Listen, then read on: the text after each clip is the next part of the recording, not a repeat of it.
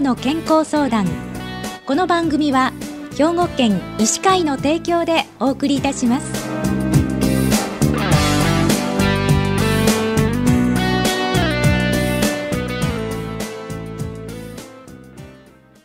みんなの健康相談ご案内の広市加子です。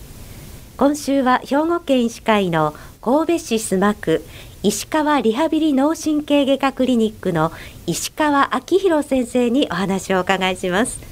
石川先生おはようございます。おはようございます。今日はよろしくお願いいたします。えー、まずはお便りをいただいておりますのでご紹介いたしますね、えー、70歳の女性からなんですが昨年12月頃から左目の下あたりが痙攣するようになりました今年に入り頬でも始まり唇も左半分が痙攣するようになりました。今では唇の右側でも起きています。顔も左側だけが痩せてきたように思え手で顔を押さえていることもあります。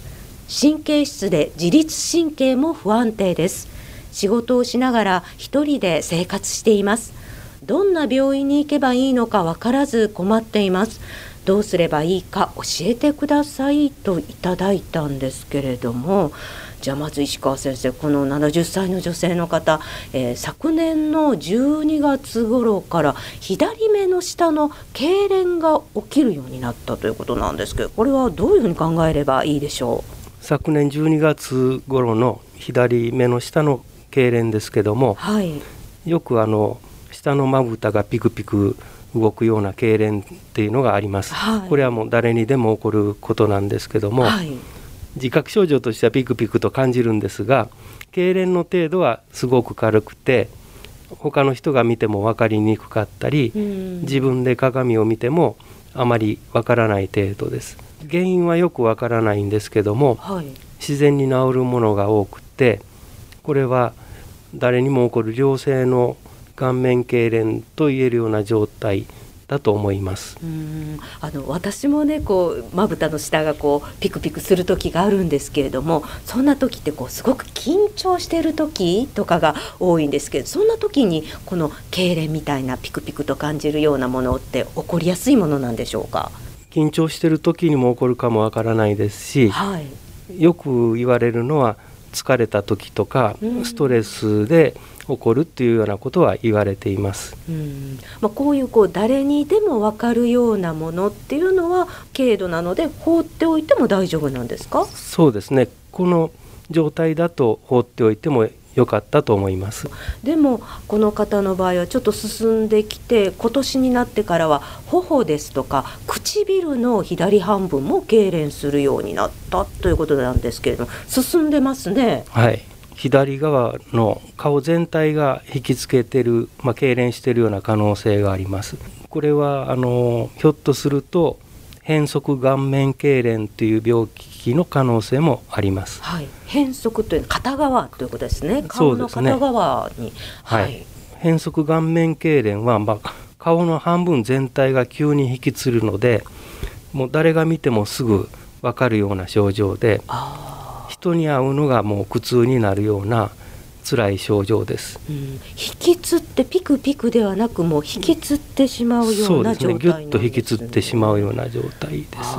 どんな方に多いとかってありますか？はい。40歳以上の女性に多い傾向があると言われています。うんなるほど。何かこれはあの原因があるんでしょうか？この原因は顔面神経っていう脳から出てくる神経なんですけども、はい、その敏感な部分に脳の血管が圧迫して起こるっていうふうに言われています。うん動脈にこう神経が当たってこう触れて動くという感じでしょうか？そイメージ的にはそんな感じです。なるほど。じゃあこういうふうなこう引き連れがこう片顔の片側に起こってしまったら治療はどのようにしていくんですか？根本的にはこの血管と顔面神経のところを外さないといけないんですけども、はい、そうなると脳外科の手術で頭に穴を開けて神経と血管を剥がすという微小血管減圧術という手術が必要になります。はい、だけどえー、頭を開ける手術なので、えー、これはまあ最後の手段で、はい、通常はえー、いろいろなお薬を試してみたり、はい、これは内服ですね。そうですね、はい、飲み薬を試したり注射でボツリヌス毒素っていうのがあるんですけど、はい、あのよく美容外科でシワ取りとかに使われてるような、はい、そういう注射で引きつってる筋肉の痙攣を緩めるような治療があります。あこのボツリヌス毒素の注射っていうのは何回もするんですか？3ヶ月ぐらいで効果が切れてきますので、はい一般には3か月ごとぐらいに注射が必要になります。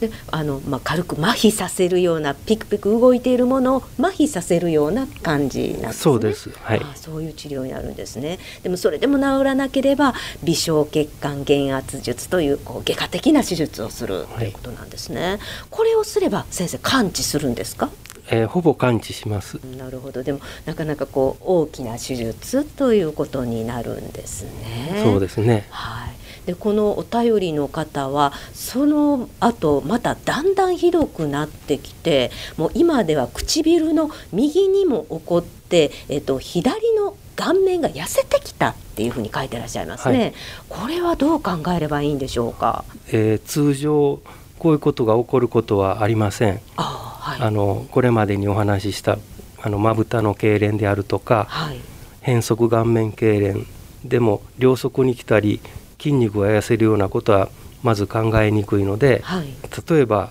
ギランバレー症候群とか、はい、筋萎縮性側索硬化症などの他の神経や筋肉に関わる病気が原因のことも考えていかなければいけません。ん。ギランバレー症候群というのはどんな病気でしょう？まあ、自分の免疫がですね神経を攻撃してしまって麻痺を起こすような病気になります。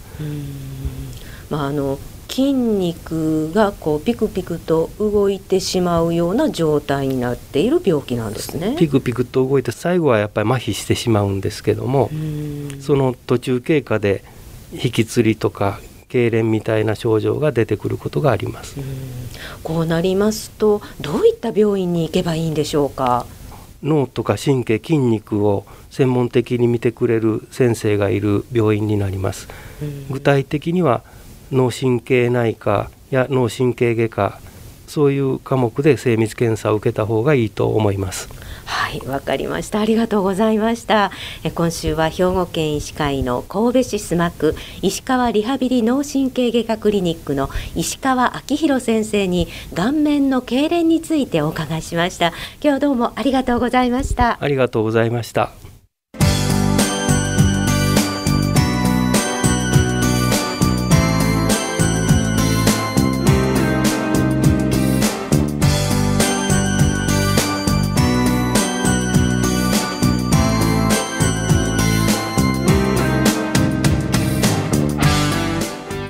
の健康相談